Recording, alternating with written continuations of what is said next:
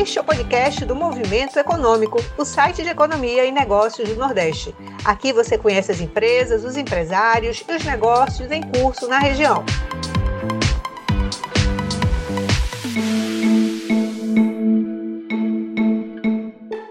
Bom dia, boa tarde, boa noite, você que nos ouve a qualquer hora. Este é o podcast do Movimento Econômico, o site de economia e negócios do Nordeste. Aqui você fica por dentro do que acontece na economia desta região e tem sido destino de grandes investimentos. Eu sou Patrícia Raposo e a cada episódio eu converso com gestores, empresários, economistas e investidores que atuam e que fazem negócios no Nordeste. Pessoas que trazem informações relevantes para contribuir com o ambiente de negócios da região. E hoje vamos conversar sobre as transformações em curso no complexo portuário industrial de Suape e o impacto que isso trará para a economia regional. Suape é um equipamento de fundamental importância para o desenvolvimento não só de Pernambuco, como de todo o Nordeste. E para falar sobre esse tema, temos aqui dois convidados. Um é o diretor-presidente de Suape, Roberto Guzmão. Olá, Roberto, seja muito bem-vindo ao nosso podcast. Oi, oi Patrícia. É, boa tarde, professor Jatobá. E o outro é o, o Jorge Jatobá, um grande economista que é sócio da CEPLAN Consultoria. Jatobá, seja muito bem-vindo também ao nosso podcast. É, obrigado pelo convite, Patrícia. Cumprimentos, cumprimentos ao Roberto Guzmão. Prazer em revê-lo. Estamos aqui juntos para conversar. Muito bem, muito bem. Um prazer receber os dois aqui. Eu acho que esse papo vai ser muito interessante. E antes de iniciarmos nessa conversa, é, seria bom, né, e eu vou fazer isso, contextualizar um pouco o cenário de Suape, que existe há 43 anos e fica a 40 quilômetros do Recife. O complexo abriga cerca de 150 empresas, gera 23 mil empregos diretos e indiretos, aglutina quase 75 bilhões em investimentos privados. Suape está numa localização muito estratégica, fica a sete dias da costa leste, costa leste dos Estados Unidos, e nove dias de Roterdã. Entre os principais empreendimentos estruturadores de Suape, eu destaco a refinaria Abreu Lima, a petroquímica Suape, os estaleiros Atlântico Sul e Barra de Promar, e empresas que atuam na área de energia eólica, térmica, indústrias de alimento, indústrias químicas e muitas outras. E recentemente, que aí é o tema que eu quero puxar esse podcast, recentemente uma grande notícia impactou Suape, que foi o anúncio do esperado ramal da Transnordestina. O grupo Bemisa, que é um dos maiores do país no ramo de exploração e importação de minérios, formalizou seu interesse em executar essa obra. E aí, Roberto, eu quero começar justamente é, por esse tema e com você, porque é, eu gostaria que vocês nos explicassem o impacto que esse empreendimento traz para a SUAP e para a nossa economia? Bem, primeiro é explicar que o empreendimento que nós trabalhamos a nível de governo do Estado, é, juntamente com o governo federal, ele foi numa estratégia de retirar Pernambuco exatamente da Transnordestina. A Transnordestina é um projeto, era um projeto regional, né, que envolvia principalmente quatro estados é, brasileiros, a conformação é, nordestinos, né, Ceará, Bahia, Piauí, Pernambuco, Pernambuco complementaria aí é, a Paraíba e o Rio Grande do Norte pela, é, pela, pela distância. E a principal carga na época que estava estabelecida era o grão, o, o, a produção de grãos da região chamada Matopiba, ali de Tocantins, Bahia, essa coisa toda. Esse projeto ele não tinha viabilidade, ele foi mal feito na época, uma concessão, né? é, foi feita uma, uma, uma, uma arrumação mal feita do ponto de vista de viabilidade econômica. O Estado brasileiro teve que aportar recurso público para poder é, viabilizar e fundos regionais é, tiveram que fazer também aportes significativos para poder botar o projeto em pé. E desde a primeira, primeira autorização da concessão feita já vão 27 anos e o empreendimento é, não está pronto, principalmente porque só foi feito a, a parte de Curral Novo, no Piauí, para Salgueiro. E de uma forma que a gente entende errada do ponto de vista técnico, que o empreendimento deveria começar pelos portos, né, é, que é a saída, como a gente faz em canais. Ninguém começa um canal fazendo a montante em si para onde a água vai sair, que é a jusante. para poder ir para a carga. Né? E esse empreendimento, infelizmente, começou da carga para a saída. Então, se tivesse feito o inverso, a gente já tinha movimentação importante até Salgueiro, é, tanto do Ceará até Salgueiro, como também de Pernambuco até Salgueiro. E o empreendimento efetivamente é, não foi concluído, foi feito um aditivo para que fosse concluído, ele não foi feito, e a gente teve como surpresa o um anúncio feito pelo próprio Ministério em 2021 de que o empreendedor ele se negava ou, ou estabelecia que não tinha viabilidade né, o ramal é, de Suape. E a partir daí, é, o, o, governo do estado colocou em prática uma estratégia que já vinha desde 2000, no final de 2017 entrou 2018, que foi trabalhar as cargas. Porque Patrícia e o professor Jatobá sabe disso, quem encaminha a carga não é governo, é a carga. A carga vai onde é mais barato e onde tem a melhor condição dela ir. Né? E Pernambuco e Suape, ela tinha um diferencial econômico extremamente importante que Pecém não tinha, né? que era a distância de você chegar, consequentemente, os investimentos que deveriam ser menores para poder chegar aqui em Suape, no ramal, e principalmente a viabilidade da carga de retorno, pela diversificação que o Porto Suape tem, por ser um complexo industrial e, e, e principalmente líder de combustível, que é uma carga importante de retorno, e que o complexo de Pecém não tem. E nós provamos isso. Mas nós vimos que, do ponto de vista econômico e do ponto de vista empresarial, a decisão estava tomada. O Ministério fez uma caducidade feita pela NTT e pelo próprio Tribunal de Contas da própria concessão. E o Ministério fez uma recomendação para que o empreendedor tivesse que fazer investimentos. E ele, nos investimentos que fez o ano passado, de cerca de 300 milhões, ele apenas consertou aquilo que estava acabado. Ele não ampliou em nada, nem para o lado de PECEM, nem para o lado do SWAP. SWAP precisa, para chegar, precisaria, no caso da Transnordestina, de cerca de 300 quilômetros, e PECEM precisaria fazer é, praticamente a, a, a, via toda. Então, é, de Salgueiro para PECEM. Então, o que a gente o que a gente começou a trabalhar, e trabalhou de forma muito intensa nesse ano de 2021, é fazer valer a nossa posição econômica aos grupos econômicos, e aí a BEMIS era um dos grupos, que nós temos outros grupos assinados em MOU com confidencialidade, que a gente não pode revelar, para que pudesse criar alternativas é, que ainda não estavam bem claras a nível do governo federal sobre outras formas que não fosse propriamente as formas da própria concessão da Transnordestina. Porque o sentimento que a gente tinha no governo, e é um sentimento claro e era que efetivamente esse, esse trecho que você falou da complementação da Transnordestina, ela não ia acontecer. E a gente é, é, esbarrou de forma positiva numa estratégia feita pelo próprio Ministério da Infraestrutura, que além das concessões e da outorga cruzada, que foi uma ideia muito bem feita, feita pelo ministro Tarcísio, né, é, ele faltava uma perna nesse, dessa, nesse processo de concessão, principalmente nessa parte ferroviária, que eram as autorizações de outorga. Grande parte da malha ferroviária do Brasil, ela hoje, que hoje ainda existe, ela foi estabelecida no século ainda por autorização imperial. Então, isso não é novidade, essas autorizações. Ele foi buscar no Império né, as autorizações que são, um, são instrumentos eminentemente privados, não tem regulação, estabelecida, e a primeira dessas autorizações dada foi exatamente a do Barão do Mauá, né, que ligou Petrópolis ao Porto Rio para transportar aí café e outras mercadorias. E nós vimos que esse instrumento existia um projeto de lei no Senado Federal feito pelo senador José Serra, o PLS 261, que dizia claramente e que formatava em lei essa possibilidade de autorizações e mudava a regra do jogo. E nós trabalhamos efetivamente para que isso pudesse acontecer, né, para que a gente pudesse ter uma alternativa econômica para o ramal de Pernambuco.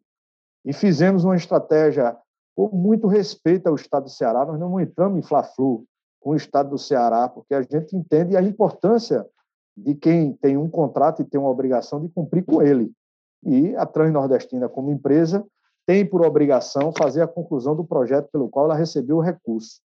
Mas, a nível de Pernambuco, nós ficamos desconfortável com a situação é, estabelecida. E, através desse projeto de lei, surgiu a ideia pela dificuldade de passagem desse projeto de lei no Senado na época, ainda agora desde 2021, por inúmeros interesses do Brasil relacionados a este tema. O governo do Estado fez uma movimentação importante, publicou, fez uma modificação na Constituição do Estado, é, estabelecendo uma lei própria de autorizações no seu próprio é, território, para que a gente pudesse ter, é, em caso de não, e não, não conclusão do trecho da Transnordestina, nós tínhamos por incumbência de fazer pela B estadual essa conclusão né, do trecho de Salgueiro para Suape. E isso, juntamente com outros estados, como Paraná, Minas Gerais e Pará, fizeram leis estaduais estabelecendo é, negócios próprios na parte de ferrovia. Isso pressionou o governo federal a publicar uma medida provisória que essa sim deu, através dessa medida provisória, que é mais do, é, é um pouco do espelho desse projeto de lei do Senado, criasse a condição para grupos como a Bemisa, que é um dos maiores grupos de exploração de jazidas do Brasil, o Grupo Opportunity, ela viabilizar a mina que já existe, que já gastou-se alguns milhões de reais para poder é, viabilizar, ter estudos econômicos e estar certificada. Existe quase um bilhão de toneladas nessa certificação que tem é, do Grupo Bemisa nessa, nessa, nesse minério, e estava faltando para o Grupo Benisa a autorização para ligar a sua, a sua mina ao porto que, que é mais, vamos dizer assim, é mais barato de ser feito, que tem uma condição melhor econômica, como nós já dizíamos antes, e que para isso ela precisava desse instrumento que foi viabilizado com a medida provisória, é, que é a chamada a autorização de outorga. Como também solicitou, e a gente já tinha pedido em 2019, a retirada da ilha de Cocaia, da poligonal do porto organizado, porque Patrícia, o professor Jorge sabe, Suape é dividido em dois portos. Nós, em 2013, perdemos a autonomia. Então, a parte de atracação e uma parte do porto de Suape é, é, uma, é o poder concedente, aquele que faz a gestão dessa área, chamado porto organizado, é do governo federal, não é mais dos governos estaduais. Não aconteceu somente em Pernambuco, em todos os portos nacionais.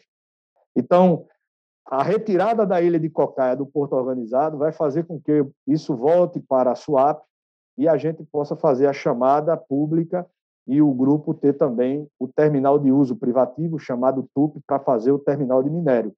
Com isso, ele tem viabilizado a verticalização do projeto dele, com mina, com ferrovia e com o terminal de minério de ferro. Então, esse projeto que a gente conseguiu não é uma complementação do trecho de Salgueiro para Suape.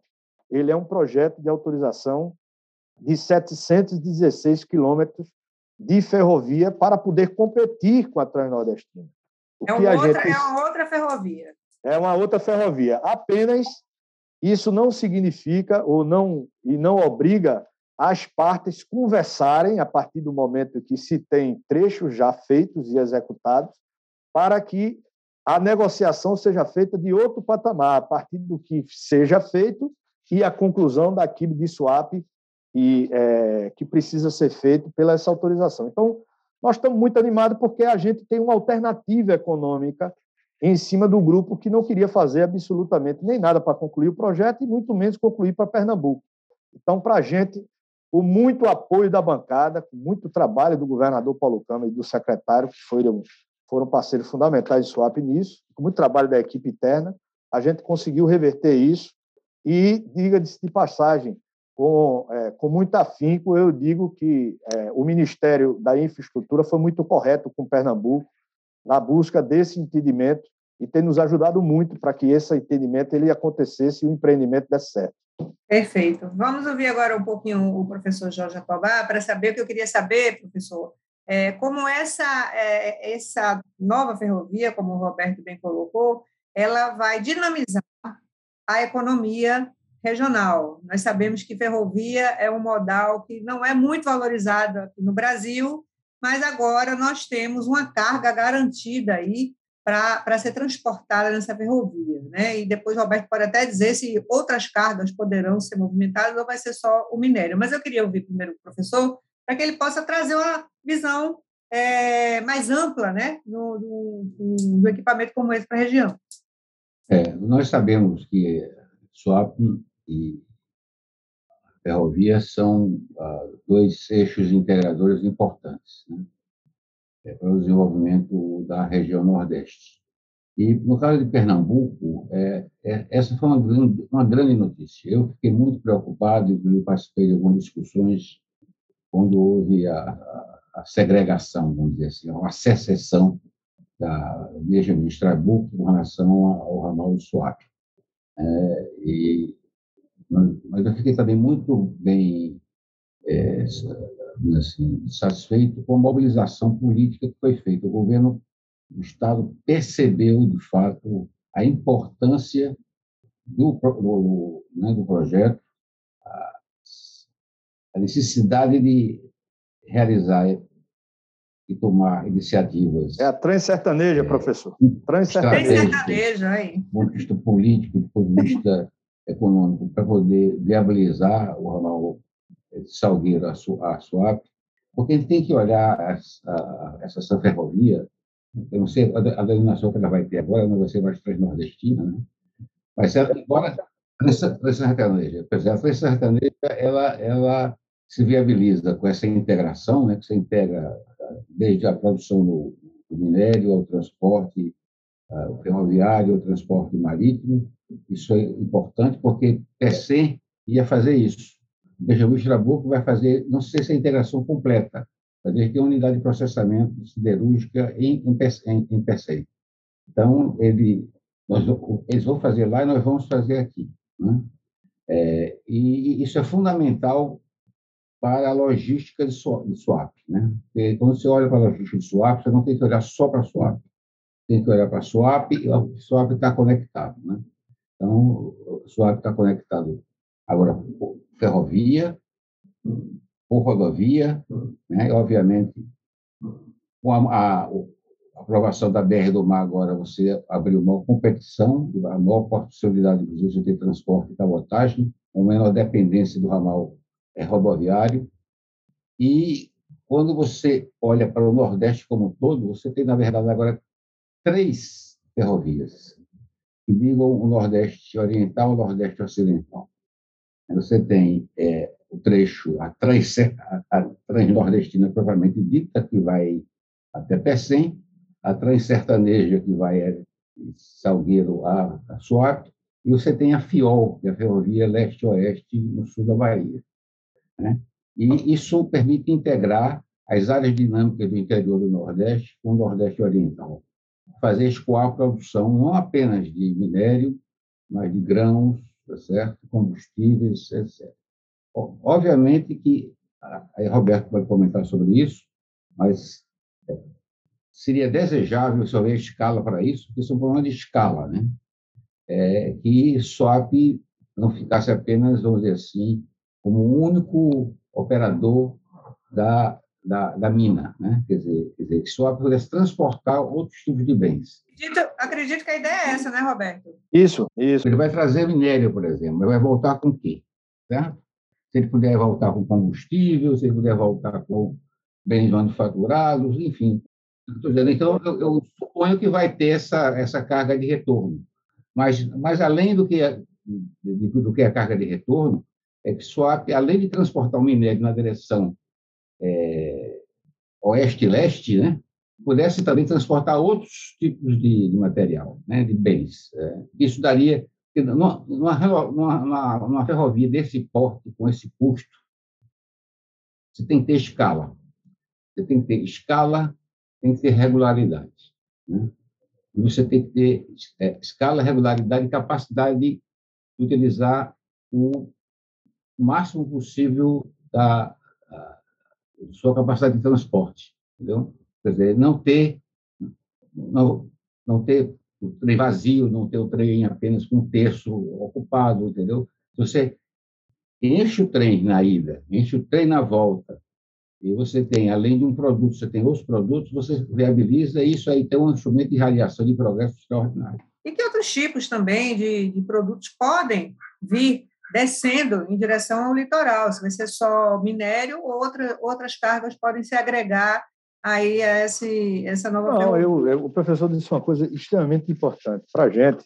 Já, veja, a, a, carga mais importante de volume que a gente já tem, que já está conversando, inclusive, com o grupo, o grupo é muito, vamos dizer assim, muito reticente em conversar sobre aquilo que não que não estava formatado, mas agora com autorização e provavelmente no mês de fevereiro aí com a questão de cocaia resolvida, eles agora passam a ter efetivamente conversas operacionais e de viabilidade e vão, na verdade, buscar os investidores junto com eles para botar o projeto em pé.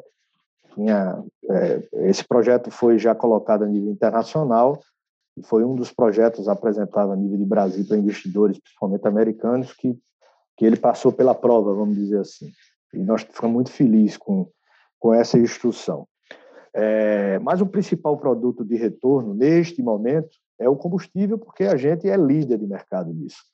E existem terminais, inclusive privados, estabelecidos em swap, que já têm terrenos comprados da, e já prevendo a questão da Transnordestina no próprio eixo de Salgueiro, para poder de Salgueiro fazer a distribuição é, em vários outros players estabelecidos. Né? Então, essa distância de Salgueiro, de cerca de 500 quilômetros, né, ele já está com tem alguns terminais privados que já têm, inclusive, terrenos e, e já tiveram conversas, inclusive, com grupos para poder se posicionar nesse sentido. Nos outros sentidos, a transformação feito o professor Jatobá coloca é muito claro. Quer dizer, você imagine um polo gesseiro de Pernambuco é, com duas transformações importantes. O não uso da lenha e a chegada do gás como instrumento de energia, que será muito importante para lá, e o segundo, ter como fazer a distribuição logística de cerca de 98% das reservas de gipsita do Brasil, estão no polo do Araripe, e 100% sai de, de, de caminhão lá dentro, não só para a produção de gesso, mas para, inclusive, a produção é, do próprio cimento, cujo um dos componentes do cimento é a própria gipsita. Então, ele viabiliza, dá um ânimo importante, consegue é, viabilizar um, uma região que é viável, né, mas que precisa ter energia diferente do que tem hoje, porque praticamente acabaram a Serra do Araripe queimando para transformar em gesso, e principalmente tendo uma, uma solução logística, é, tendo swap é, mais perto, mas também, se for feito, como eu lhe disse, a carga vai onde ela estabelece as melhores condições. Se for feito de PECEM, ela pode sair é, por PECEM também, que hoje não é possível. Você imagina a região do Vale do São Francisco, que fica a 200 quilômetros de Salgueiro também, né, e, que, e que pode fazer uma conta simples dentro de uma lei estadual e pode fazer o próprio ramal de Petrolina para Salgueiro para deixar de levar a fruta que leva hoje 800 quilômetros para Salvador e para próprio PECEM. Então, você imagina as minas já certificadas em floresta e na, naquela região de floresta, e outras coisas importantes que não tem como sair, que já são certificadas.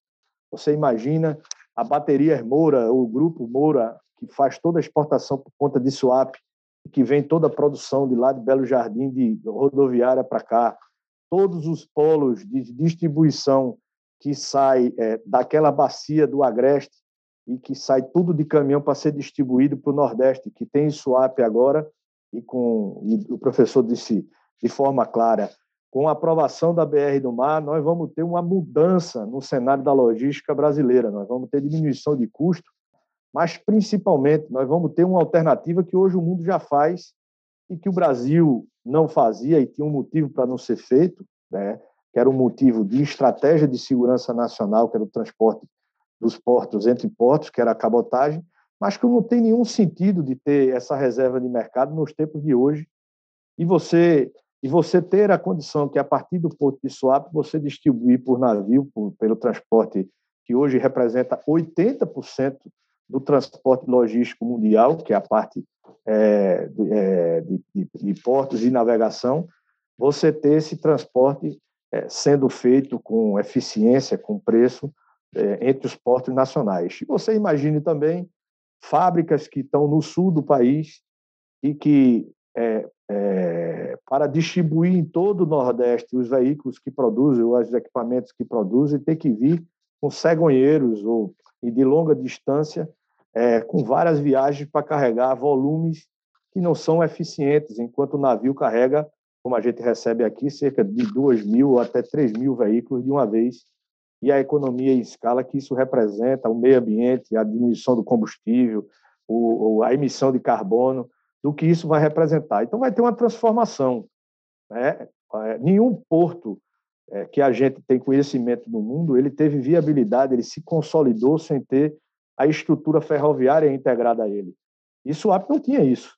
Né? Isso era uma coisa fundamental para que chegasse em Suape, para que a gente pudesse ter não só aquilo que já foi é, preconizado e investido por diversos governos que passaram por aqui, mas principalmente na parte rodoviária, mas era preciso ter volume, era preciso ter escala, como o professor disse. Vemos que Suape tem uma grande movimentação de veículos, né, por conta da fábrica da Jeep, já tinha, mas cresceu bastante em função dessa, dessa montadora instalada aqui na, no município de Goiânia, é, são cerca de 250 mil veículos transportados, né, movimentados no, no porto, mas não se usa a cabotagem.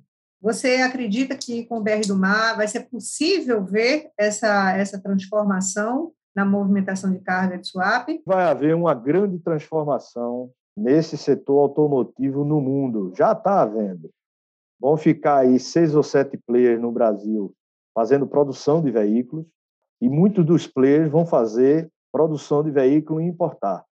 E quem aparece como principal porto de recebimento dessas importações para tratar a parte de distribuição no Nordeste e o transbordo para as outras regiões do Brasil é Suape. Nós temos aqui um pátio de veículos, cuja movimentação esse ano já vai acima de 30%. O recorde que o Suape teve foi de movimentar 80 mil veículos no ano.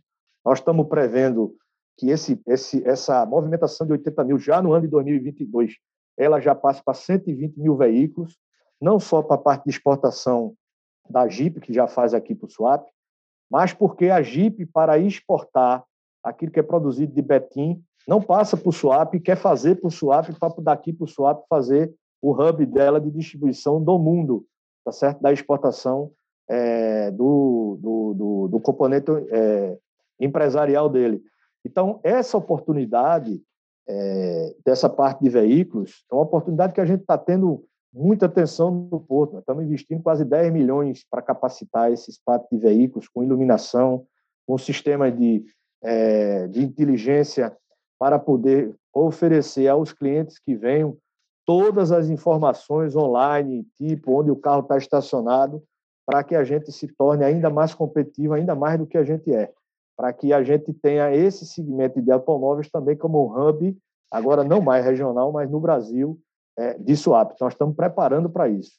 Como também, a partir daqui, pode também ser feito uma negociação de distribuição dos próprios veículos na ferrovia através é, do frete de retorno.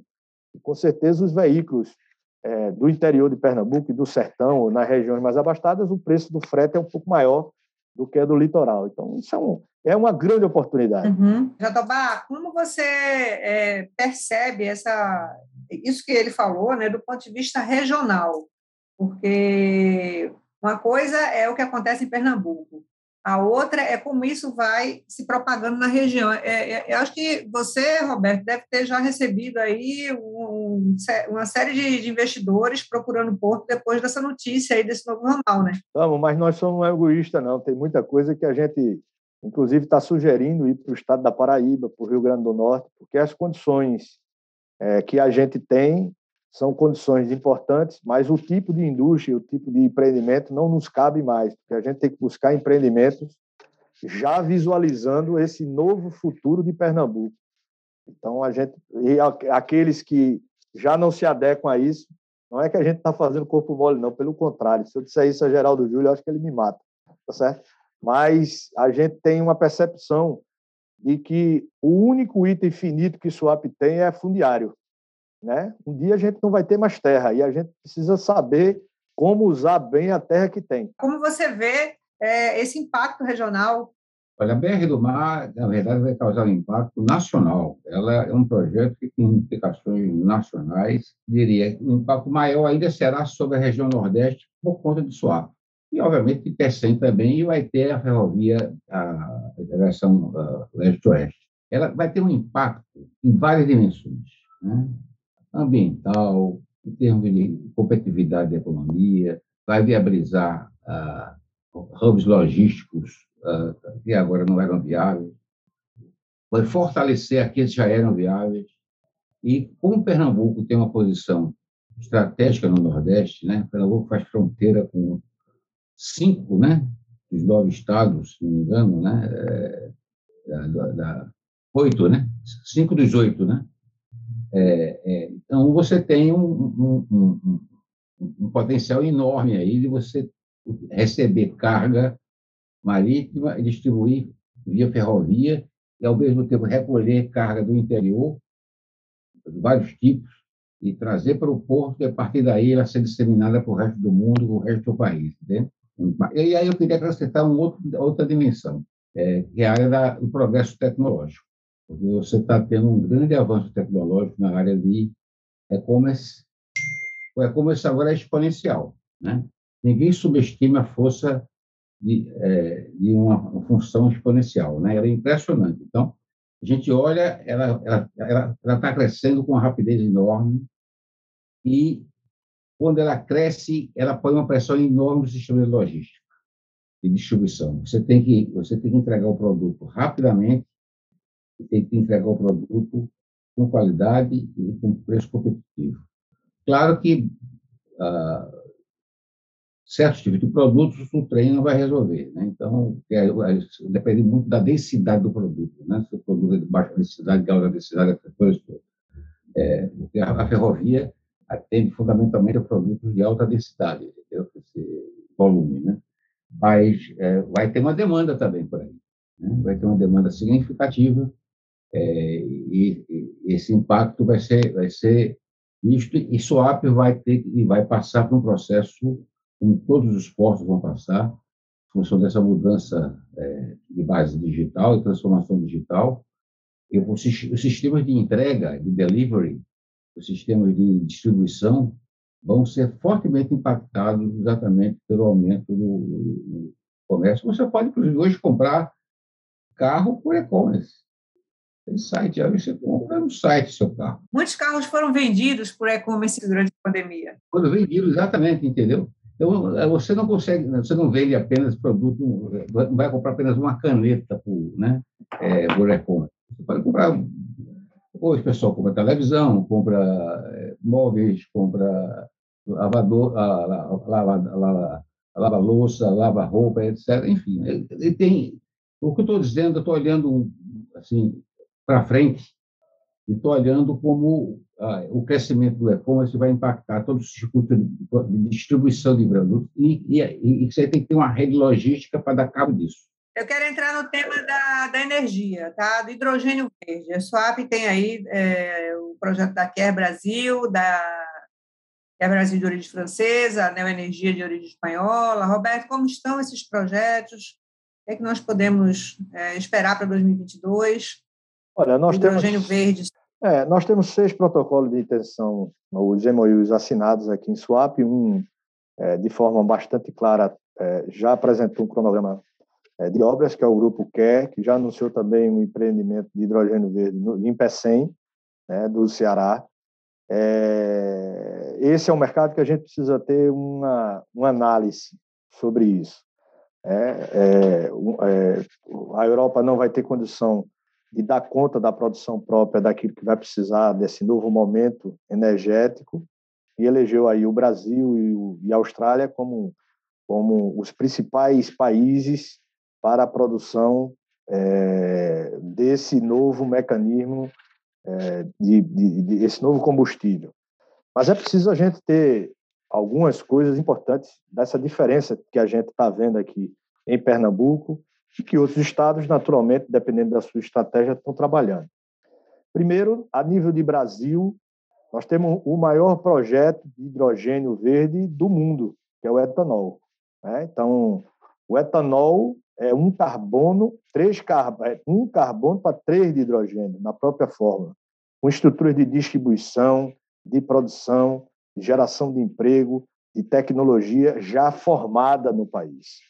E Pernambuco é produtor disso. Quando você analisa a cadeia do etanol como um todo, e não o carro que vai gerar é, o, o, o, carbono, você vê que quando você bota a cadeia do carro elétrico e a cadeia do carro híbrido e com etanol, você vai ver que nós temos, sem dúvida, o melhor projeto do mundo. Por que, é que eu estou dizendo isso? Porque não compete ao Brasil e muito mais ao Nordeste a gente ser apenas um produtor de combustível para exportação para a Europa.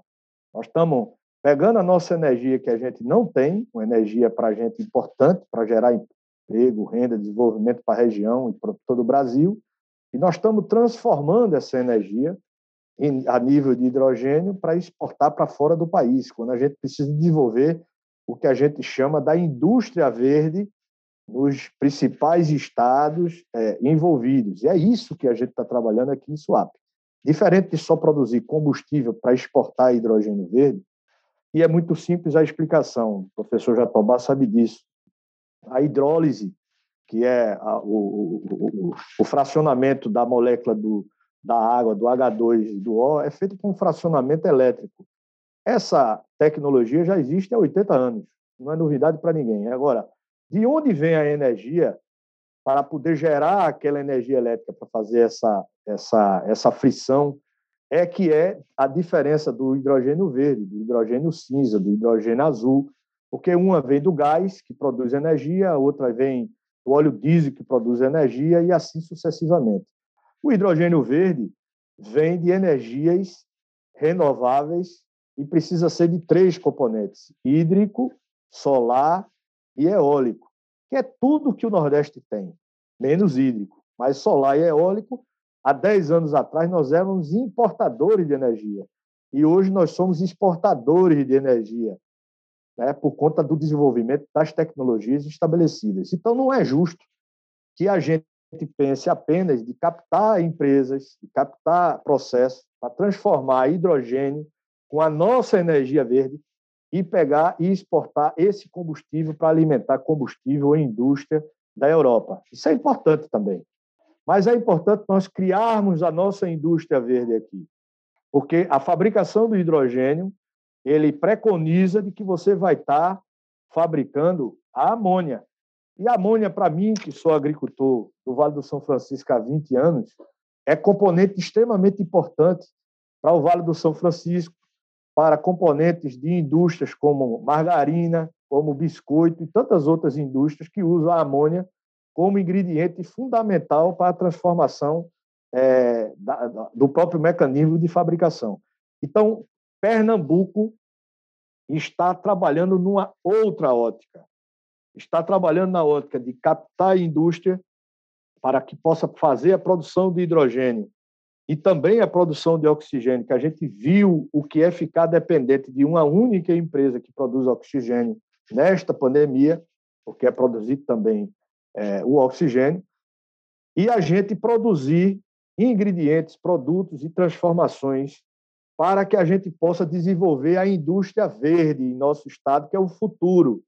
Nós precisamos agregar valor a nossa, aquilo que a gente está produzindo, ao invés de a gente exportar de forma primária como a gente sempre fez no país, aquilo que a gente normalmente produz. Então, este fator do hidrogênio é muito importante. Nós temos o etanol, que a gente precisa trabalhar esta cadeia para que a gente possa agregá-la nesse meio, e essa cadeia de atração de, de, empresas, e essa que a gente tem conversado, que é a QE, ela está nesta linha de produção do hidrogênio a partir da amônia né, produzida, a amônia verde, e, em cima disso, nós estamos já estudando em swap, nós estamos contratando aí, terminando um termo de referência, para a gente pegar todos esses empreendimentos, e notadamente esses que estão chegando agora, juntamente com, a, com o hidrogênio, para ver o que é que swap tem que se programar a nível de futuro. É esse trabalho é, que a gente tem conversado aí, professor, com Tânia, com o próprio Luciano Coutinho, é, é, e com certeza o senhor vai ser agregado mais uma vez aos grupos de quem pensa nesse Estado, para poder a gente programar o que é que SUAP precisa estabelecer como prioridade de atração de indústria daqui para frente dessa nova realidade. Bom, nós já estamos chegando ao fim né, do nosso do nosso bate-papo aqui, o prazo já, o prazo nosso horário já já estourou. Eu agradeço aos dois. Swap vai estar sempre na pauta, né? Porque não para, não para de acontecer coisas interessantes em Swap. Então, logo Logo mais nós vamos voltar a falar de swap, né? Com muitas novidades que devem estar chegando por aí, né, Roberto? Agradeço vocês, agradeço e espero revê-los de novo aqui no podcast do Movimento Econômico. Até a próxima, pessoal. Você acabou de escutar mais um podcast do Movimento Econômico. Para ficar por dentro de novos episódios, acesse o site do Movimento Econômico e nos siga em nossas redes sociais. E não esqueça de ativar as notificações. Até a próxima!